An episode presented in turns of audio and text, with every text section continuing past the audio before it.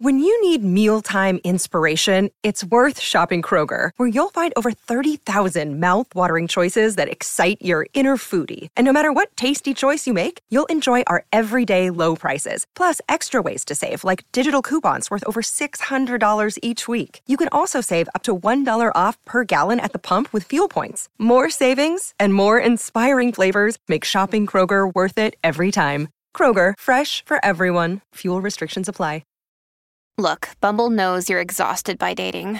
All the must not take yourself too seriously and 6 1 since that matters. And what do I even say other than hey? well, that's why they're introducing an all new Bumble with exciting features to make compatibility easier, starting the chat better, and dating safer. They've changed, so you don't have to. Download the new Bumble now. Hey, it's Ryan Reynolds, and I'm here with Keith, co star of my upcoming film, If, only in theaters, May 17th. Do you want to tell people the big news? All right, I'll do it. Sign up now and you'll get unlimited for $15 a month in six months of Paramount Plus Essential Plan on us. Mintmobile.com slash switch. Upfront payment of $45 equivalent to $15 per month. Unlimited over 40 gigabytes per month. Face lower speeds. Videos at 480p. Active Mint customers by 531.24 get six months of Paramount Plus Essential Plan. Auto renews after six months. Offer ends May 31st, 2024. Separate Paramount Plus registration required. Terms and conditions apply if rated PG. Hola, esto es New Books Network en español. Saludos cordiales. Bienvenidos a una nueva entrevista de New Books Network en español, un podcast de New Books Network. Me llamo Joaquín Ribaya Martínez y voy a ser su anfitrión en esta entrevista. Hoy tenemos el gusto de hablar con Luis Alberto García sobre su libro Frontera Armada, Prácticas Militares en el Noreste Histórico, siglos XVII al XIX, que fue publicado en la Ciudad de México por el Fondo de Cultura Económica en 2021. Buenos días desde Texas y bienvenido a New Books Network en español, Luis. Hola Joaquín, muchas gracias por la invitación. Gracias por estar con nosotros, Luis. Como somos viejos conocidos, si te parece, vamos a tutearnos. Desde luego, sin problema. Luis García es licenciado en Historia por la Universidad Autónoma de Nuevo León y doctor en Historia por SMU, la Universidad Metodista del Sur, con sede en Dallas, Texas. Además, como becario de la Fundación Carolina, hizo un máster en Historia del Mundo Hispánico en el Consejo Superior de Investigaciones Científicas, en España, Actualmente es profesor de historia en la UDEM, en Monterrey, ¿no es así, Luis? Así es, del Departamento de Ciencias Sociales de la Universidad de Monterrey. La Universidad de Monterrey, donde impartes las materias de, tengo entendido, formación del Estado mexicano, historia del México contemporáneo y algunas otras así más generales. Sí, de historia de América Latina e historia mundial. Eh, Luis se especializa en la historia de la frontera México-Estados Unidos, lo que en Estados Unidos se conoce como Borderlands History, y ha escrito numerosos trabajos sobre este tema, incluido el libro Guerra y Frontera, el ejército del norte entre 1855 y 1858, que fue publicado en el año 2007, y el libro que nos ocupa hoy, Frontera Armada, Prácticas Militares en el Noreste Histórico, siglos XVII al XIX, que apareció el año pasado y es en el que nos vamos a centrar en esta entrevista.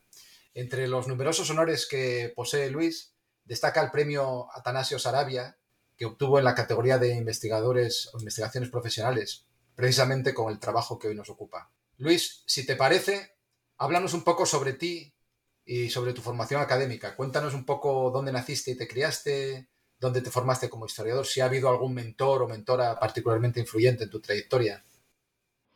Hola Joaquín.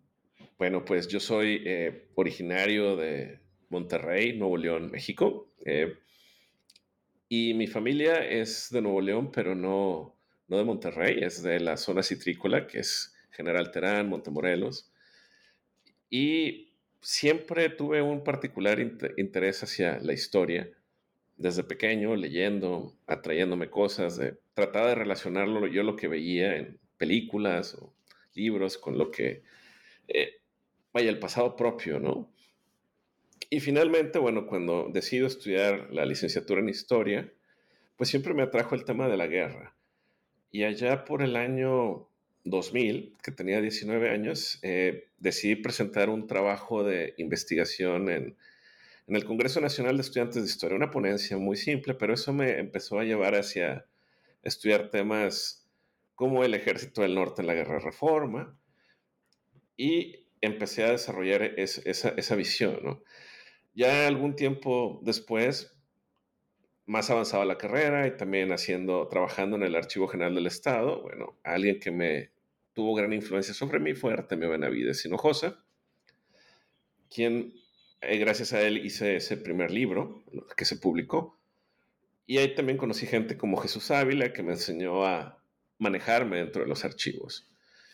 Eh, posteriormente, cuando hice la, la, maestría en, España, me di cuenta que lo que yo quería hacer, ¿verdad? Era más fácil hacerlo, desarrollarlo en un posgrado en Estados Unidos.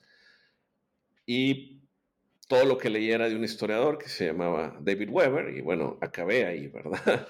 en, en la Southern Methodist University, tratando de desarrollar temas de frontera. Eh, pero sin desconectarme de México, ¿no? Y también tenía lazos ahí en el Centro de Investigación y Docencia Económicas, el CIDE, particularmente con Luis Medina Peña, con quien también estuve mucho tiempo trabajando como asistente de investigación y empecé a, a hacer este tipo de, de, de, proyectos, ¿no? ¿Verdad? Que, que acabaron en, en este libro, ¿verdad? Dándole forma había que tener cuidado. Artemio Benavides siempre me decía que si uno, uno debía tener cuidado buscando el origen de las cosas en un trabajo, porque se podía acabar en el águila y la serpiente, ¿verdad?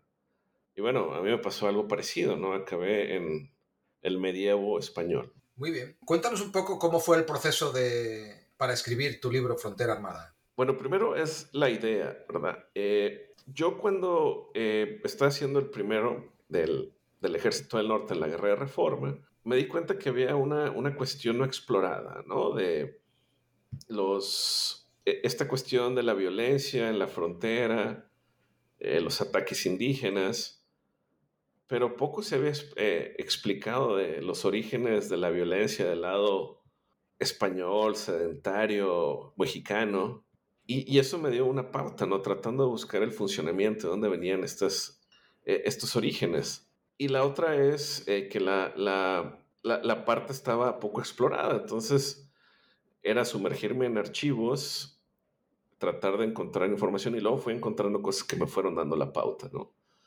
Y, bueno, fue, fue, primero empezó como una tesis doctoral, como un proyecto, eh, tratando de limitarlo lo más posible. Originalmente esto iba a ser de 1750 a 1850. Y bueno, este, tuve que irme dos siglos para atrás, ¿verdad? Y, viendo abarcando, empecé a ver, a ver conexiones, a ver conexiones de cómo, cómo se hacía, de dónde provenían estas tradiciones de violencia que, que empiezan en la España medieval. Hay ciertos patrones que se van repitiendo. Y fue, fue pesado, sobre todo los primeros dos capítulos el primer capítulo que es un poco historiográfico porque tuve que recopilar muchas cosas y el segundo porque empezar a crear a partir de la nada, ¿verdad? Que nada se había escrito sobre el tema, nada se había escrito en la región. Entonces fue, fue un poco complicado. Los demás ya fueron agarrando más forma, pero además eh, aquí la cuestión era que la información no me desbordara. Porque sinceramente cada capítulo pudo haber sido un libro individual este tipo de... tenía que ponerle un coto a cada capítulo, porque si no se iba a salir de control. Y efectivamente, si se dan cuenta, si cuando consulten el libro o, los, o quienes han leído, hay cuestiones que se pueden seguir desarrollando, averiguando. Uno trata de hacer una estructura para entender el periodo, pero a partir de ahí se pueden hacer más, más cosas. Y, bueno, también el proceso, ¿no? Primero es escrito como una tesis y como una tesis en inglés. Luego hay que traducirla al español y reescribirla en español, que es ese proceso que parece sencillo, pero ya lo viví, me di cuenta que no era así. Y por lo mismo eh, tenía que tener pues bastante cuidado con algunos detalles, eh, que pasaran algunos controles de lectura. Algunas personas leyeron el manuscrito y me ayudaron a, mejorar el estilo, a que no se me pasaran er, errores de dedo, ¿verdad? Algunas cuestiones es, fue irónico como de alguna forma volver a aprender a escribir en, español, ¿no? Después de todo este periodo. Y principalmente tratando de que ser que el libro fuese, sí, claro, algo académico y serio, pero con un lenguaje que estuviera, que alguien que no es especialista pudiera entenderlo, ¿verdad? Hacer un lenguaje, pues, bastante eh, comprensible para todos, pero además ameno, sin por ello que no fuese algo serio. Y bueno, también eh, pues el proceso editorial, de, el de, por ejemplo, las imágenes, conseguir derechos de autor, eh, la elaboración de los mapas y todo ese, ese proceso que lleva, porque además es situar, ¿no? Y, y otra cosa es que yo, yo visité los lugares donde, es, eh, donde, se, donde sucedieron las cosas que, que pasan en este libro, ¿no? Entonces, de alguna forma eso ayuda a a tener una mayor imaginación histórica y poder transmitir la, información de lo que se habla, de lo que dice John Eliot, ¿no? De que es una de las herramientas más, más esenciales para el historiador, ¿no? Imaginar el pasado. Cuéntanos un poco, Luis, si te parece, eh, a qué archivos eh, tuviste que acudir para encontrar fuentes primarias y qué tipo de fuentes manejaste para este trabajo. Ah, bueno, eso eh, había, primero me di cuenta que había que ir a los archivos locales. En este caso yo, el libro se basa en cuatro poblaciones, ¿no? Una es San Antonio, Texas, otra Laredo, Texas, pero que actualmente era Tamaulipas y anteriormente Nuevo Santander, y dos poblaciones situadas en, en Nuevo León, que una, una de ellas es Lampazos y otra es Bustamante, que en el libro le pongo el nombre original, eh, de San Miguel. Este tipo de... Lo, que más me ayudó es no, no la visión que tenían las autoridades, sino ver lo que estaba sucediendo en ese momento. Es decir, ir a los archivos locales. Porque en los archivos locales hay mucha información que luego no, no, no llega a los archivos estatales o nacionales o, o al archivo de Indias, por ejemplo, ¿verdad? Y eso me dio la pauta para, para ver lo que, lo, que debía yo buscar me dio la razón en, lo que andaba buscando además, pero además, ¿qué buscar en archivos estatales o nacionales? Y bueno, eh, fue toda una odisea porque también cuando fui a Lampazos y a Bustamante, es la primera vez en el 2010, pues estaba la plena guerra del narco, ¿verdad? A, uno de los hoteles que llegué, eh, pues no había hotel, porque lo habían quemado en un tiroteo, ¿verdad? Pero también descubrí cosas como que había, había existido en los años 60 un proceso de, de, obtener en microfilm los archivos locales de todo Nuevo León. Y existían, existen dos copias gemelas, ¿no? Una está en la Biblioteca Cervantina del TEC de Monterrey y otra está en la biblioteca de la Universidad Trinity en San Antonio. Por cuestiones de logística y donde yo estudié el doctorado, pues me resultó más fácil en ese momento consultar las de Trinity. Y bueno, fue una, un descubrimiento fuera de serie porque incluso información que antes pertenecía a los archivos locales, el documento original se había perdido, ya no estaba, ciertos documentos se mencionaban en catálogos, en trabajos, pero ya no existían. Y eso me permitió en Trinity eh, encontrar todo, toda esa mina de oro. Además de que tenían también los archivos de bautizos, de entierros, de, de matrimonios, eh, información bastante detallada de cada lugar. Y, y, bueno, también estaba eh, el archivo de Laredo, pero que se está todo microfilmado, hay copias por todos lados, ¿verdad?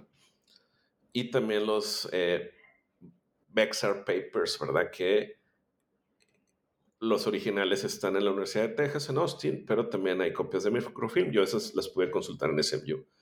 Pero además, eh, bueno, dentro de Texas me sirvió muchísimo eh, visitar eh, la biblioteca de el Briscoe Center for American History, que irónicamente tiene toda la documentación del norte de México porque está relacionado con la historia de Estados Unidos pero hay muchas copias, transcripciones y documentos del periodo colonial acerca del norte de México. Entonces, para mí fue eh, muy importante consultar eso, porque incluso tener acceso a copias del archivo de Indias que existían ahí. Y en Ciudad de México, básicamente eh, estuve en el Archivo General de la Nación, donde había bastante información en los diferentes ramos, principalmente de provincias internas, pero por ejemplo también están los documentos de las fundaciones de todos estos poblados que están en la sección de tierras. Y todo eso fue ir un laberinto, un laberinto, pero que, que va encontrando camino, pero además eh, era una cuestión de más y más información y más información. Entonces, había, había que tener cuidado que no me desbordara todo eso. O sea, tengo muchísima información que se puede seguir usando para eh, otros proyectos. Sigo encontrando información nueva relacionada con esto que se, enmarca perfectamente dentro de este libro. Pero e, ese era el principal problema. Demasiada información, demasiados documentos. Yo, bueno, como hacía era ir a los archivos, fotografiarlos digitalmente y luego revisarlos. Eh, así, llegaba y tomaba un montón de fotos y luego ya las revisaba en, en mi casa. Y bueno, es, eso fue cómo, fue cómo se fue haciendo este, e, esta investigación, ¿verdad? ¿Cómo, ¿Cómo salió?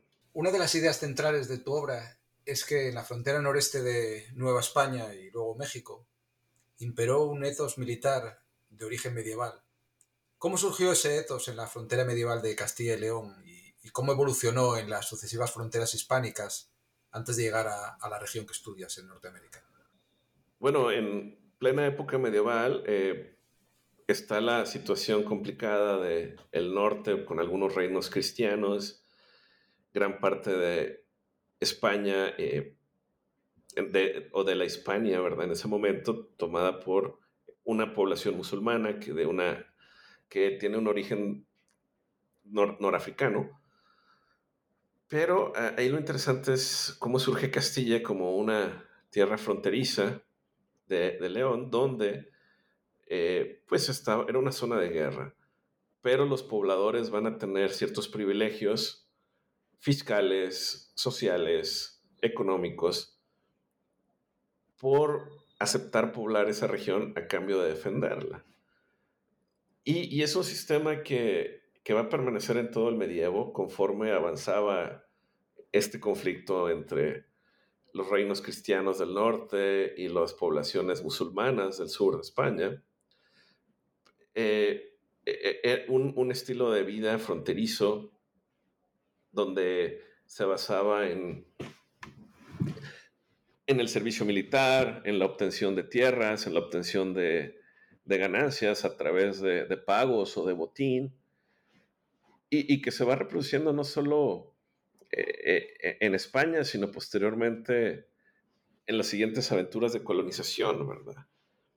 Primero en las Islas Canarias, después en, las Antillas, y, bueno, finalmente también en, en las partes de, de la guerra de conquista o la, o la gran guerra mesoamericana, como le llaman algunos historiadores, al proceso que llega Cortés. Pero algo muy importante es también la incorporación de poblaciones locales como aliadas a cambio de la obtención de privilegios. Y este patrón se va a ir eh, reproduciendo en, en, todas las partes de incorporación de una conquista, aunque bueno, después hay todo la cuestión de llamarlo pacificación y no conquista, pero pero seguían usando esta misma estructura. Y bueno, está la, conquista del centro del país. la, corona trata de incorporarlo y reducir el poder de los conquistadores, pero eh, se van a otras fronteras, ¿no? En este caso es a la Nueva Galicia, que es actualmente Guadalajara, y de la Nueva Galicia salen todas las expediciones al norte de la Nueva España, a Zacatecas, a la Nueva Vizcaya, eh, y también al, noreste, principalmente Nuevo León. Y, de, y bueno, de Nuevo León, Coahuila, posteriormente Texas y hacia mediados del siglo XVIII hacia lo que es Tamaulipas o en ese entonces el Nuevo Santander. Y resulta curioso que hasta el, mismo tipo de funcionamiento, incluso el mismo atuendo. Todavía me encuentro, me encontré un documento en pleno siglo XVIII donde eh, la población iba armada con cotas de malla y adargas, que era un escudo muy típico de origen árabe. Entonces, básicamente, hasta incluso en el aspecto no, no había cambiado tanto la, cosa desde la parte medieval, ¿no? Entonces, esto se va reproduciendo en la frontera norte hasta eh, el siglo XIX. Luis, ¿cómo se manifestó ese etos militar de, de regambre medieval en el noreste de Nueva España? Bueno, principalmente que eh, la, es, un lugar de frontera también, donde, la, donde está el, el servicio militar va aunado a ciertos privilegios de obtención de tierras, de exenciones fiscales, donde también van a tener eh, el liderazgo político y el liderazgo militar van unidos de la sola mano. Se, se encuentra esto en el, desde los líderes a nivel eh, territorio, los gobernadores eran gobernadores y capitanes generales, los alcaldes también, que eran alcaldes mayores y capitanes a guerra, y luego los, la organización vecinal de los vecinos, ¿no? Donde ellos tenían derechos políticos a cambio del servicio militar. Y también la incorporación de poblaciones indígenas eh, obteniendo este tipo de derechos, ¿verdad? Que funcionaba de manera similar. Empieza en el noreste, también hay cosas así en Coahuila, se reproduce en Texas y por supuesto que se reproduce en, Tamaulipas. Y, bueno, e, es, es una manera un tanto resumida, pero es, es un patrón que va a existir hasta desde la, la, llegada de la población ibérica a la región a finales del siglo XVI hasta bien entrado el siglo XIX. Esto, sigue eh, en boga hasta, hasta los años 80, hasta 1880 más o menos esa década, ¿verdad? ¿En qué medida afectaron a la organización militar del noreste la ilustración y las reformas introducidas en América por la monarquía borbónica tras la Guerra de los Siete Años? Bueno, primeramente se ve a las reformas borbónicas como que tuvieron un gran impacto en la reorganización militar. Y en cierta medida lo tienen, pero lo que pasó en el noreste es que se quieren implantar modelos europeos de servicio militar, de, y vistos también desde un aspecto administrativo, ¿no? Los borbones que venían con... Eh, la, escuela francesa de Luis XIV de poner intendentes para eh, poner territorios, de tener una contabilidad fiscal, hace cerca de todo lo militar. Eh, buscaban eh, implantar ese modelo y de alguna forma, bueno, se, nota en toda la documentación porque es de las documentaciones más ordenadas, más sistemáticas y e, empieza, ¿no? Pero, por ejemplo, tienen que usar las estructuras de origen medieval. Por ejemplo, también este tipo de cuestiones que, que, me faltó mencionar, bueno, existía el Día de, de, Santiago, el 25 de julio, y el 25 de julio era tradicional que todos los pueblos del noreste hicieran una revista militar, un desfile, enseñando sus armas y viendo qué, qué cuestiones podían eh, eh, o sea, cómo están cumpliendo con sus compromisos de servicio armado. Eh, población indígena también hacía lo mismo. Y bueno, este, hay, hay documentación que incluso 1789, que es el año de la Revolución Francesa, donde las autoridades borbonas están eh, diciendo que hay que seguir con esa tradición, que hay que continuarla. En, en pleno año de la Revolución Francesa, en el noreste se están utilizando tradiciones eh, de origen eh, medieval militar, que por ejemplo en otros lados esas festividades fueron solamente, eh, quedó como una festividad religiosa, pero acá sigue siendo una, una, festividad militar, o no una festividad, un evento militar. ese es un ejemplo, pero también hay, un choque a veces de, de, de los deseos de estos administradores generales eh, oficiales que habían estado en academias militares y venían a un contexto donde se manejaban eh, como en el siglo XVII, ¿verdad? Eh, las guerras se, planeaban en, de otra forma, el servicio militar se entendía por otra cuestión, se, tenía muy en alto la cuestión de la hidalguía. Ahí hay un documento donde un vecino es castigado por no querer participar en la reparación de un presidio y él alegaba que no tenía que hacerlo porque él servía, él daba su servicio militar como cualquier soldado, sin paga. E, e, este tipo de cuestiones que son los deseos de la metrópoli contra las realidades locales y, hay, hay, hay, choques con, con con la élite local que se encargaba de esas cuestiones. Y, y, bueno, eso eh, va a tener consecuencias después en, en, la, en la, guerra de independencia, pero a la vez siguen usando las mismas estructuras que pertenecían desde la época medieval, del uso del presidio, el uso del servicio armado, eh, eh, el, el, motivar a la gente a participar en la guerra como un negocio a través de, eh, eh, obtener un tipo de ganancia. Se prohibió la esclavitud, pero se permitía tener botín. Y aunque se prohíbe formalmente la esclavitud, pues sigue, sigue existiendo. La, esclavitud de indios cautivos.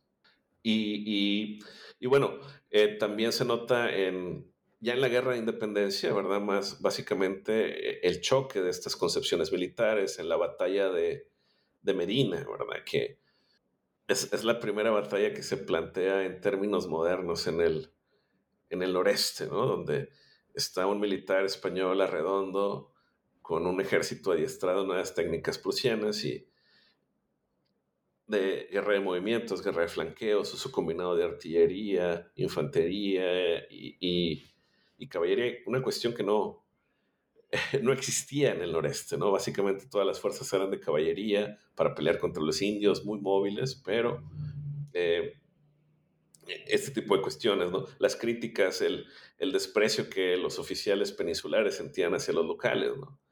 Por ahí incluso eh, Humboldt menciona a los soldados presidiales de la, de la época diciendo que ninguna fuerza europea tenía la resistencia de, de, estos tipos de, caballería, de la caballería del norte, ¿verdad? Y, bueno, eh, ahí hay una gran... Eh, hay un choque, pero de, visiones, pero que a la vez eh, la, realidad local no deja de existir, está pasado medieval, se va transformando, va, va adaptándose. Y, y más bien es las ideas de fuera de, en ese momento se tienen que adaptar a las ideas locales o a los comportamientos locales. Y, bueno, va a seguir permaneciendo esto, van a llegar nuevos eh, grupos indígenas e, en este periodo también, donde se trata de organizar expediciones militares contra ellos, hacer especies de ofensivas, pero hay, hay una... Eh, hay un choque de visiones entre, como vuelvo a repetir, entre lo local y lo, y lo, bueno, y, lo exterior. ¿Qué cambios trajo consigo la independencia de México y las subsiguientes tensiones entre centralistas y federalistas? ¿De qué manera afectaron estos cambios tan importantes a la estructura organizativa y, militar del, del noreste? Bueno, bueno, es que hay, hay algo irónico eh, ya mencioné que en el noreste siempre existió una cuestión de servicio militar y una cuestión de representación política a través del servicio militar. Y de repente hay transacciones entre lo moderno y lo antiguo que se van fundiendo, pero, que tienen un gran arraigo en el noreste precisamente porque se adaptan a lo local. ¿De qué estoy hablando? En, durante la época de la independencia, bueno, eh, no solo eh, qué está pasando en el contexto del Imperio Español, está la, está la Revolución Francesa, está la invasión napoleónica a España, y, esto va fundamentalmente a cambiar el servicio armado.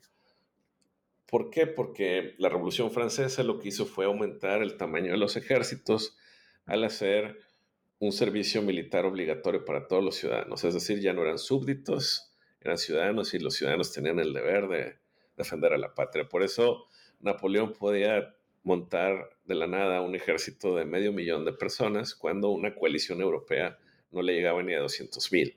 Entonces sí ganó gran parte de las batallas por números. Y esto forzó a los demás países a, a seguir esta estrategia. España lo hace en la Constitución de Cádiz, cuando pone, implanta las milicias nacionales basadas en esta estructura de una ciudadanía armada. Y esto se va a implantar también en la Nueva España. Y, bueno, era, era organizarse en milicias locales, donde la gente organizaba su cuerpo de oficiales, se votaba, y que era de alguna forma muy parecido, si no idéntico, a lo que llevaba haciéndose en el noreste desde, desde hacía siglos, ¿no? Entonces, es una estructura de servicio militar que se adapta muy fácil. Además, un lugar eh, con muchos problemas militares, entre guerras civiles, entre eh, grupos indígenas eh, poderosos. Así se, se, termina adaptando muy bien y lo único que va a ir cambiando es el simbolismo. Ya no era el simbolismo del Día de Santiago, sino alguna fecha patria. se hacían ejercicios militares los domingos, se hacían revistas militares, eh, eh, y, pero sigue existiendo. Y más bien, más que una implantación de algo nuevo, es la readaptación de una tradición, ¿verdad?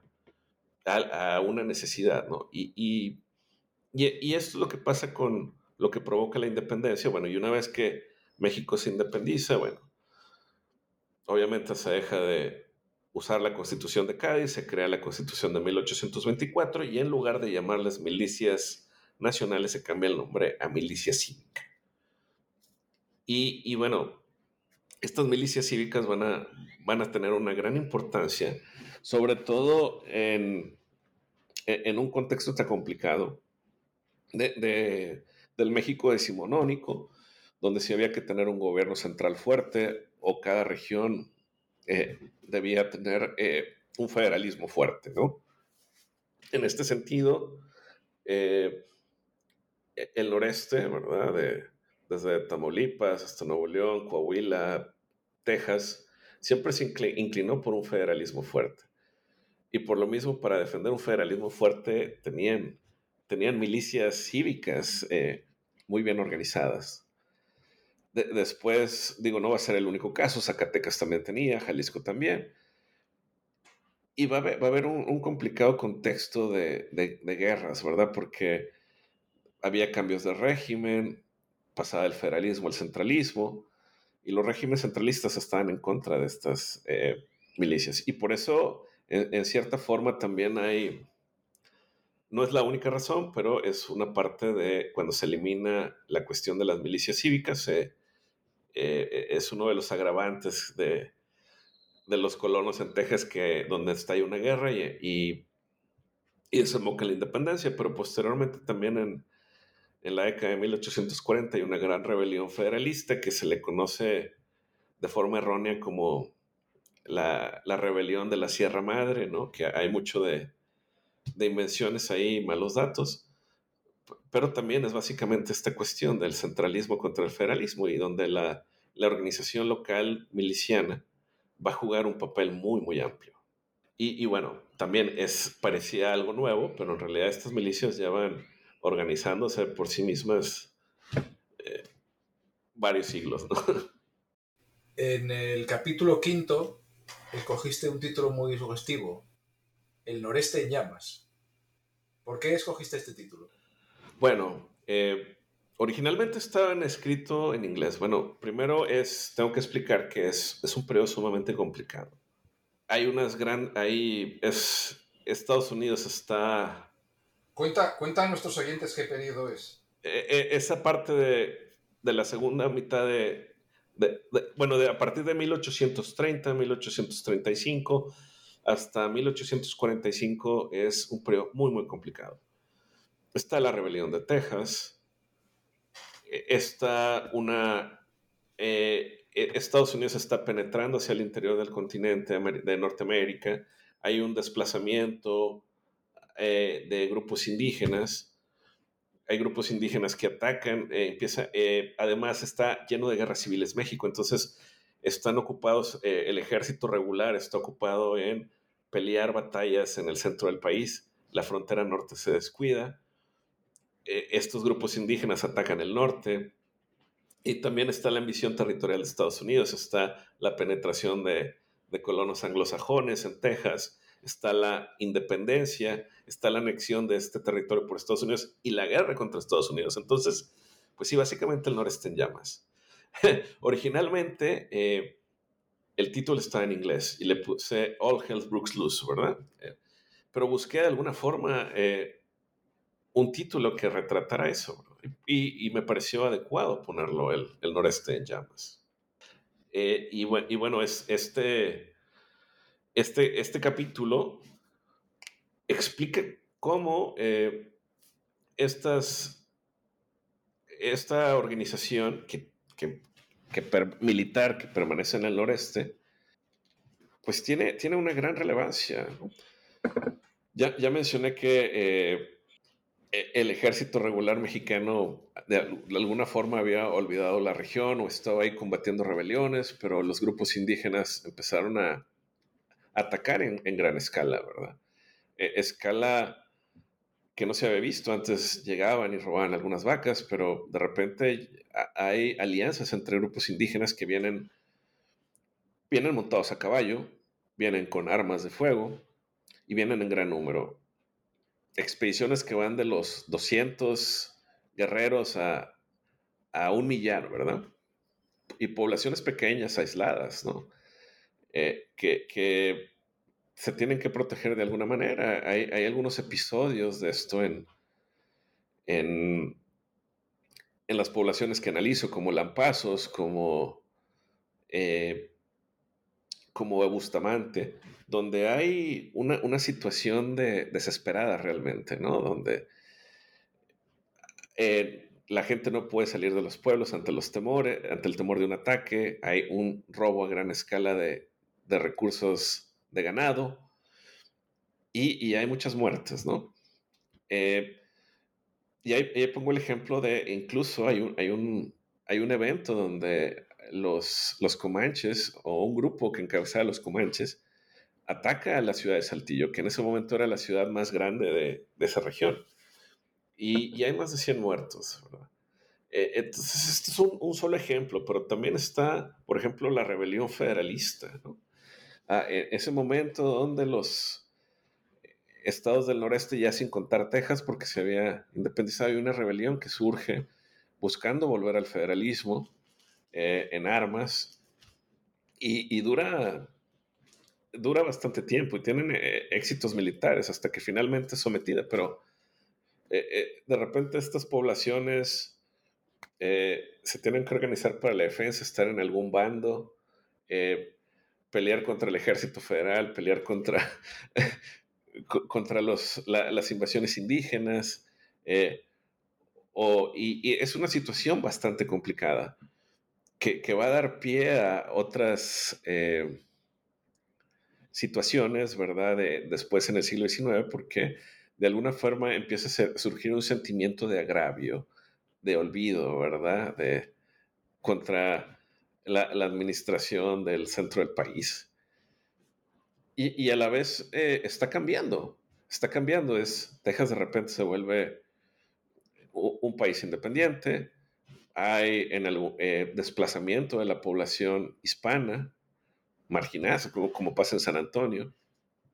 Luego está eh, la, guerra contra Estados Unidos, donde se pierde ese territorio, ahora sí formalmente, y el norte de Tamaulipas. Pero algo muy interesante también es, es cómo es la misma gente, son los mismos pobladores, o sea, las mismas familias las que están involucradas a través de siglos, desde el siglo XVII, desde el siglo XVIII, hasta este mediados del siglo XIX. Van a seguir involucrados y bajo este mismo sistema, bajo estas mismas cosas, y, y, van a continuar siendo usados posteriormente en, en, en, otros periodos, ¿verdad?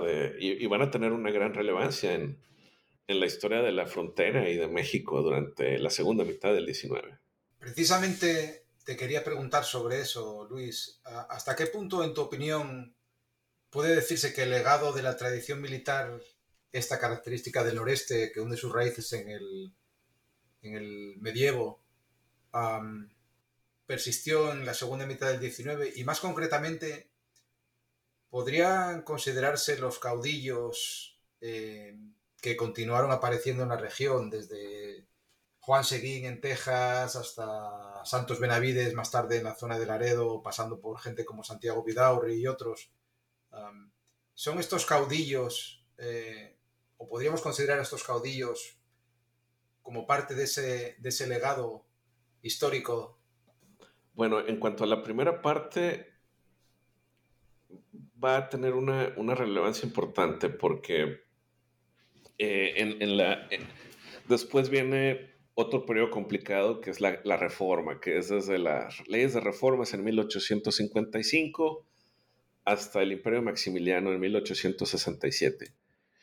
Y en ese momento eh, el noreste va a estar involucrado totalmente, ¿verdad? Va, y, no me refiero solamente al noreste mexicano, sino también Texas va a estar involucrado. Va a haber, se, va a cohesionar como región comercialmente, pero lo que va a hacer es una autoridad, eh, autoridades estatales fuertes que van a organizar estos sistemas locales de defensa en un sistema regional. Coahuila y Nuevo León van a formar un, solo estado hasta 1864. Y en ese momento, bueno, el nombre ya no era milicia cívica, era Guardia Nacional, pero es la misma estructura y va a continuar. Y van a pelear en la guerra de reforma, en las grandes batallas contra los conservadores, en, en, en, en el centro del país. Eh, esta gente fronteriza va a allá y van a tener una gran relevancia. O sea, eh, Juan Suazo no es tan conocido, pero es el único, es de los pocos, eh, junto con Fray Servando Teresa de Mier, que tiene una estatua en el Paseo de la Reforma. Pero hay otros más conocidos, como Ignacio Zaragoza, que sí nació en Texas, pero se crió en Lampazos y Monterrey. Y además era, era de la familia Ignacio Zaragoza Seguín, o sea, de, de otra familia tejana importante, bueno, es el héroe del 5 de mayo. El otro es Mariano Escobedo, que es de Galeana, Nuevo León, y fue el que va a rendir al Imperio Maximiliano. Otros más importantes después van a ser Jerónimo Treviño y Francisco Naranjo, que son, sin ellos, Porfirio Díaz no hubiera podido triunfar en la revolución de Tuxtepec. Y al grado de que eh, Porfirio Díaz había controlado políticamente todo el país, pero se tardó 10 años en hacerlo más en, precisamente Nuevo León y parte de Coahuila, porque era el territorio de estos. En Tamaulipas encontramos casos similares, o sea, están eh, gente como Juan N. Cortina, Servando Canales, ¿verdad? Que, pertenecen a este mismo eh, eh, tipo de, prototipo de, de, líder caudillo, pero antes de pasar a lo de los caudillos, me, gustaría mencionar incluso lo indígena. En plena guerra de reforma, eh, cuando se está motivando a la gente a participar, o sea, hay un documento del caudillo Vidaurri donde se exhorta a la gente Bustamante y les llamaba tlaxcaltecas y a las zapas, la, la parcialidad chichimeca a la que habían pertenecido, como orgullosos guerreros y soldados que siempre han participado. Entonces, todavía se están utilizando las mismas fórmulas que se utilizaban desde el siglo XVI, ¿verdad? En acá y, que, y en, en, en América y que antes habían sido utilizadas en España. Ahora, la cuestión de los caudillos es, es totalmente, ¿no? Esta, esta organización militar, pero sobre todo en las tierras de frontera. Eh, hay, hay, cosas muy parecidas y por eso eh, lo menciono también. Eh, por ejemplo, en, Argentina, con Rosas, ¿no? Que es, representa los intereses de los estancieros, esta tradición de una élite fronteriza que tenía cierta forma de ser, o en Uruguay con Artigas, que es, algo, parecido.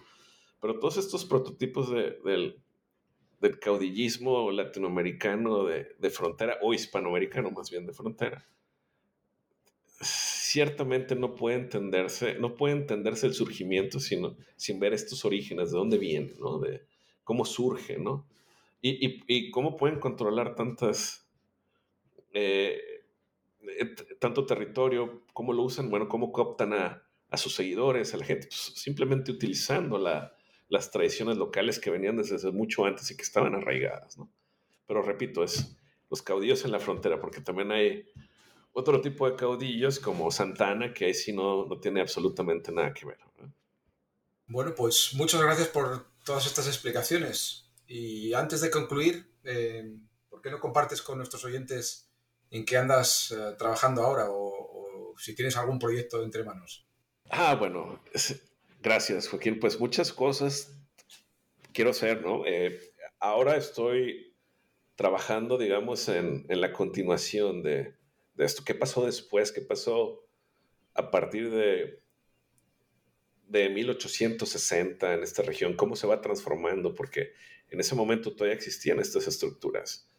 ¿Cómo afecta eh, la existencia ya no de una frontera en un sentido abstracto de despoblado, sino en el surgimiento de una frontera internacional con el río Bravo, ¿no? Estas estructuras militares, cómo continúan.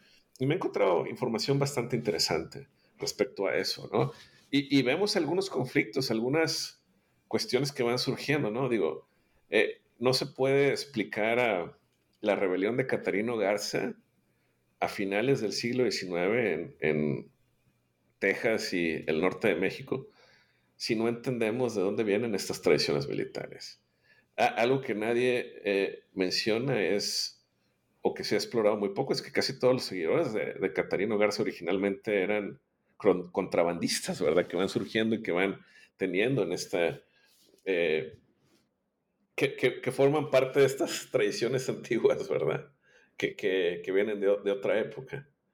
Y bueno, incluso en la Revolución Mexicana, ¿no? O sea, nada más que es otro caso de estudio, lo que pasa en el noroeste con Villa en Chihuahua o Obregón en Sonora, ¿no? Que, que pertenecen a estas tradiciones de frontera, pero ya el noroeste es otro caso más estudiado y más, y, mucho más conocido. Incluso ahí me atrevería a meter a Nuevo México. Pero eh, e, esa es una parte, pero también tengo demasiada información colonial que estoy haciendo. Eh, tengo en, vista otros proyectos. Lo que, lo que falta a veces es tiempo, ¿no? Pero, pero proyectos sí tengo, ¿no? Sobre todo en, en la parte colonial temprana de, del siglo XVII hasta la, la, primera mitad del siglo XVIII, ¿verdad? Hay demasiada información que es, es necesaria que salga a la luz, o sea, de esta parte militar, pero también de los lazos familiares, eh, algunas cuestiones que incluso por, porque me interesan simplemente, ¿no? Por ejemplo, eh, el, lo que significa en esta región la llegada de animales como el caballo y todos los animales equinos que van de los asnos a, las mulas, que tienen una gran relevancia, ¿no? Eh, son las cosas que me ha interesado hacer, ¿verdad? Muy bien, Luis. Pues muchas gracias por acompañarnos y por compartir con todos los oyentes de New Book Networks en español eh, los entresijos de tu libro. Suerte con tus proyectos y hasta pronto, Luis. Muchas gracias, Joaquín. Y a todos ustedes, muchas gracias por escuchar New Books Network en español, un podcast de New Books Network. Saludos cordiales y hasta la próxima. Gracias por escuchar New Books Network en español.